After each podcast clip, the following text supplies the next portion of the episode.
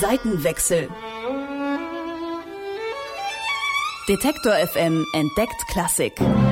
Mit Gregor Schenk. Präsentiert vom Gewandhausorchester. Ich liebe Musik. Popmusik. Das ist mein Beruf. Ich bin Musikjournalist. Aber was ist da drüben? Auf der anderen Seite. E-Musik? Hochkultur? Ist das wirklich so angestaubt, wie es klingt? Früher mussten die Leute ja auch zu irgendwas raven. Wie geht Klassik? Das will ich rausfinden. Deswegen gehe ich dahin, wo Klassik gelebt wird. Zum Gewandhausorchester. Zeit für einen Seitenwechsel. Herzlich willkommen zu einer besonderen Folge des Seitenwechsels. Es ist die letzte Folge in diesem Jahr. Man könnte auch sagen, das Staffelfinale der insgesamt sechsten Staffel. Das heißt, seit sechs Jahren tauche ich regelmäßig ein in die Klassikwelt. Meine Detektor FM Kollegin Eva Morlang, die fasziniert sich für diese Welt schon lange und deshalb hat sie in letzter Zeit schon immer mal mitgearbeitet am Seitenwechsel und wird ihn ab Januar jetzt auch übernehmen und hier zu hören sein. Erstmal hallo Eva. Hallo. Du würdest dich schon selber als Klassik-Fan bezeichnen, oder? Ja, auf jeden Fall, aber eben nicht nur. Also ich mag auch absolut die Musik, die hier bei Detektor läuft und höre dazwischen aber auch eben viel Jazz und dann auch immer wieder klassische Musik. Also ich bin wirklich so eine Kandidatin, wo dann bei Spotify in dem Mix der Woche die wildeste Mischung kommt. Ja, da kann nach Heim und Miles Davis dann eben auch mal plötzlich eine Fuge von Bach vorkommen. Also ist für die WG-Party nicht so geeignet, deine Spotify-Playlist? ja. Aber zum äh, Musikhorizont erweitern schon. Auf jeden Fall. Ähm, 2019 wirst du jetzt den Seitenwechsel übernehmen. Du kennst dich ja selber schon ganz gut aus. Warum hast du trotzdem Lust auf den Seitenwechsel? Geht es ja schon so ein bisschen darum, Klassik Leuten näher zu bringen, die vielleicht nicht so viele Berührungspunkte mit dieser Welt haben. Ähm, ich kenne zwar die Klassikwelt und weiß, wie großartig sie ist, aber ich weiß auch, dass viele Leute, gerade junge Leute, sich davon ziemlich weit wegfühlen und entweder denken, das ist zu steif oder die Tickets sind zu teuer oder ich weiß zu wenig, deswegen werde ich im Konzert gar nichts verstehen. Und ich finde eben auch, der Seitenwechsel ist eben so ein Schritt, um Menschen neugierig zu machen und zu zeigen, dass die Musik doch ganz zugänglich sein kann.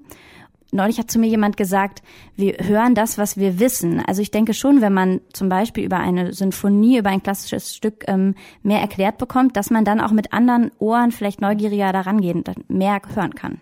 Und deswegen wollen wir auch heute über eine Sinfonie sprechen, und zwar über die 13. Sinfonie des russischen Komponisten Dmitri Schostakowitsch. Ich habe vor vier Jahren mal einen Seitenwechsel gemacht über die 12. Sinfonie und da habe ich mir gemerkt, da geht es um die Oktoberrevolution, politisch also alles sehr aufgeladen. Was ist an der 13. so spannend? Ja, das ist wirklich ein eindrucksvolles Beispiel, überhaupt seine Biografie dafür, wie eng klassische Musik mit Politik und Gesellschaft oft verbunden ist und er besonders eben auch wirklich unter politischem Druck stand. Die Sinfonie Nummer 13, die ist aus den 1960er Jahren und man muss sich vorstellen, Schostakowitsch war damals sowas wie der Nationalkomponist der Sowjetunion, gerade auch nach dieser zwölften, die du schon beschrieben hast. Ähm, aber auch noch nicht lange, denn noch Ende der 40er Jahre hatte er extrem mit Angriffen zu kämpfen, konnte seine Arbeit eigentlich nicht frei ausüben. Und unter Khrushchev ähm, hatte er sich dann langsam so eine Stellung erarbeitet, dass er doch seinen Beruf frei ausüben, also relativ frei ausüben konnte, als Komponist zu Ruhm gelangen konnte, und zwar auch im Westen, auch international, auch in den USA. Ähm, er hat sich quasi das Vertrauen der Regierung erarbeitet, dass sie ihm vertrauten, er wird schon keine staatsfeindliche Musik schreiben und konnte dann in der 13. Sinfonie ein ganz heikles Thema ansprechen, wie er das geschafft hat, sich diese Stellung überhaupt erstmal zu erarbeiten, das hat mir die Gewandhausdramaturgin Ann-Kathrin Zimmermann erklärt. Also die internationale Karriere einerseits und andererseits dieses punktuelle, zumindest dieses punktuelle Anpassen ähm, und der ja manchmal doch auch ein bisschen zur Selbstverleugnung tendierende Opportunismus, der ihm selber schwer zu schaffen gemacht hat, weil es auch sein künstlerisches Selbstverständnis angegriffen hat und der ihn zeitlebens bewegt hat. Also er hat ja wirklich auch nicht davor zurückgeschreckt, sich selbst und Kollegen zu verleugnen. Ja, aber das war als Mittel zum Zweck, nämlich seine künstlerische Tätigkeit weiterhin ausführen zu können, eben offenbar nicht anders möglich. Ja, also wohl auch um seine Karriere zu sichern, ist er dann eben auch 1960 in die kommunistische Partei eingetreten und hat für den staatlichen Komponistenverband gearbeitet. Das ist ganz spannend, wie er da offenbar mit sich auch selbst gerungen hat. Also ob er sich jetzt selbst verrät, ob es legitim ist, da manches Spiel mitzuspielen, um eben überhaupt noch Musik aufführen zu können und ein Publikum zu erreichen. Ich finde das spannend, wie in der Geschichte immer wieder ja Regierungen versucht haben, Musik für sich zu instrumentalisieren. Siehe damals in der DDR vielleicht auch so ein Beispiel. Oder wenn man sich heute den US-Wahlkampf so anschaut, ne, wenn irgendwie Kanye West äh, mit Donald mhm. Trump gemeinsame Sachen macht, mhm. ist ja immer wieder so ein Thema. Und Gut, damals in der Sowjetunion sicherlich noch eine Spur heikler. Du meintest, mit der 13. Sinfonie hat Schostakowitsch dann auch ein ziemlich heikles Thema angesprochen. Was war denn da so gewagt? Die Sinfonie ist quasi eine Vertonung von fünf Gedichten von dem russischen Dichter Jewtuschenko, ein Zeitgenosse von Schostakowitsch. Und das erste Gedicht, das der Sinfonie auch den Namen gibt, Babi Ya, darin geht es um das Massaker in einem Tal in Kiew, wo 1941 mehr als 33.000 Juden erschossen wurden eine unglaubliche Gräueltat und eigentlich wusste man wohl schon, was da passiert ist damals, aber es gab auch nach Kriegsende nicht wirklich eine Aufarbeitung und es wurde auch zum Beispiel kein Mahnmal an diesen Ort gestellt. Und nun im Jahr 1961 stand dann eben der 20. Jahrestag dieses Massakers an. Und der Dichter ist dem deshalb an den Ort gereist, wollte mit seinem Gedicht darauf aufmerksam machen. Wir dürfen nicht vergessen, was da passiert ist. Und prangert an, wieso steht kein Mahnmal über Babi Yar. Und das vertont Schostakowitsch dann eben mit einem großen Sinfonieorchester, mit Männerchor und einem Solisten, die diese Texte, die Gedichte singen. Wieso war das dann 20 Jahre später eigentlich so ein strittiges Thema? Könnte man noch erstmal denken, dass sich das Regime klar von dieser Tat der Nazis distanziert, oder? Ja, einerseits schon, aber das war eben doch ein bisschen komplexer. Bei den Schießkommandos waren nämlich nicht nur SS und Wehrmacht dabei, sondern wohl auch ukrainische Nationalisten. Und unter Stalin gab es ja dann auch eine Kampagne gegen die sowjetischen Juden. Und auch nach Stalin gab es wohl noch auf sehr vielen Ebenen Antisemitismus in der sowjetischen Gesellschaft. Darauf wollte Schostakowitsch aufmerksam machen. Das ist auch ein Thema, mit dem sich der Komponist schon früh auseinandergesetzt hat, hat mir Ann-Kathrin Zimmermann erzählt. Antisemitismus war für Schostakowitsch von klein auf ein Thema, offensichtlich auch ein Thema in seinem Elternhaus. Also seine Eltern haben großen Wert darauf gelegt, dass Antisemitismus nichts ist als ein sinnloses Vorurteil gegen eine Bevölkerungsgruppe und dass es dem entgegenzutreten gilt. Das heißt, er hat sich immer schon, übrigens erstaunlich früh, gerade auch in den 40er Jahren, mit seiner Musik zum jüdischen Volk bekannt, auch zur jüdischer Musik bekannt, hat Freunden geholfen, beispielsweise dem polnischen Juden Mitzlav Weinberg. Also für diese Problematik, die in der sowjetischen Gesellschaft schwelte, vor und nach dem Zweiten Weltkrieg und bis eben weit in die 60er, 70er und noch 80er Jahre hinein womöglich immer noch schwelt. Dieser latente Antisemitismus, dafür war er sensibel, dagegen hat er immer wieder ankomponiert. Hört man das dann eigentlich auch in dieser 13. Sinfonie? Also gibt es dann zum Beispiel Klezmer-Musik oder so? Nein, also in diesem ersten Satz der Sinfonie, ähm, in der es um dieses Massaker geht, das klingt alles wirklich sehr düster nach Schrecken und nach Tod. In der Tradition, der klassischen Musik gibt es diese Form, das sogenannte Requiem, die Totenmesse. Das haben über Jahrhunderte ganz, ganz viele Komponisten ähm, behandelt, dieses Thema. Und aus dieser Tradition kommen dann auch die Klänge, die Schostakowitsch hier jetzt verwendet. Dass es um Tod, um äh, Requiem, um das Auslöschen von Leben geht, macht sich zum einen am Instrumentarium bemerkbar. Das Tam-Tam vor allem, das immer wieder als Todessymbol in der Musik eingesetzt wird dann bevorzugt Schostakowitsch die tiefen Instrumente und übrigens auch die tiefen Stimmen. Es singen nur Männer. Tief ist auch instrumentiert. Auch die Holzbläser sind mit ihren tiefsten Instrumenten vertreten. Alles ist im Modus des tiefen, dunklen, abgesenkten, wie wir es auch aus Requiem-Vertonungen kennen.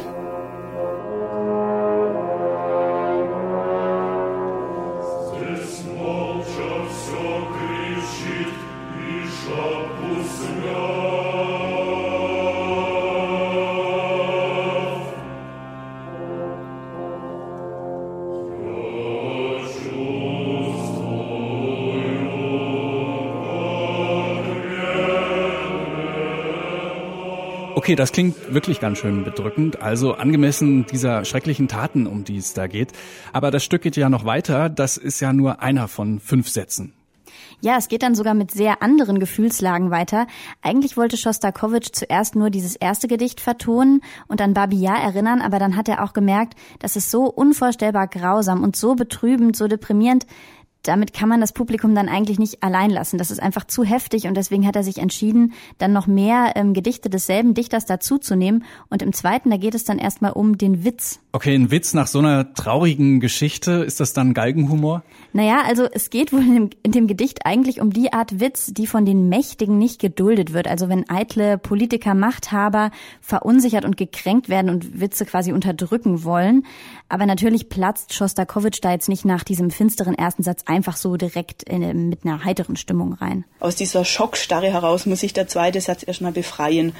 Es dauert also einige Zeit, bis aus zähen Klängen tatsächlich ein Scherzo-Witz wird, der auch ähm, rhythmische Pointen mit sich bringt und sowas. Also ein Kampf, der sich erst befreien muss. Und dann am Ende läuft es hinaus auf ziemlich triviale musikalische Pointen, auf fast volkstümliche Melodik, auf Banalität. Also das ist ein eher platter musikalischer Schabernackwitz, der da betrieben wird.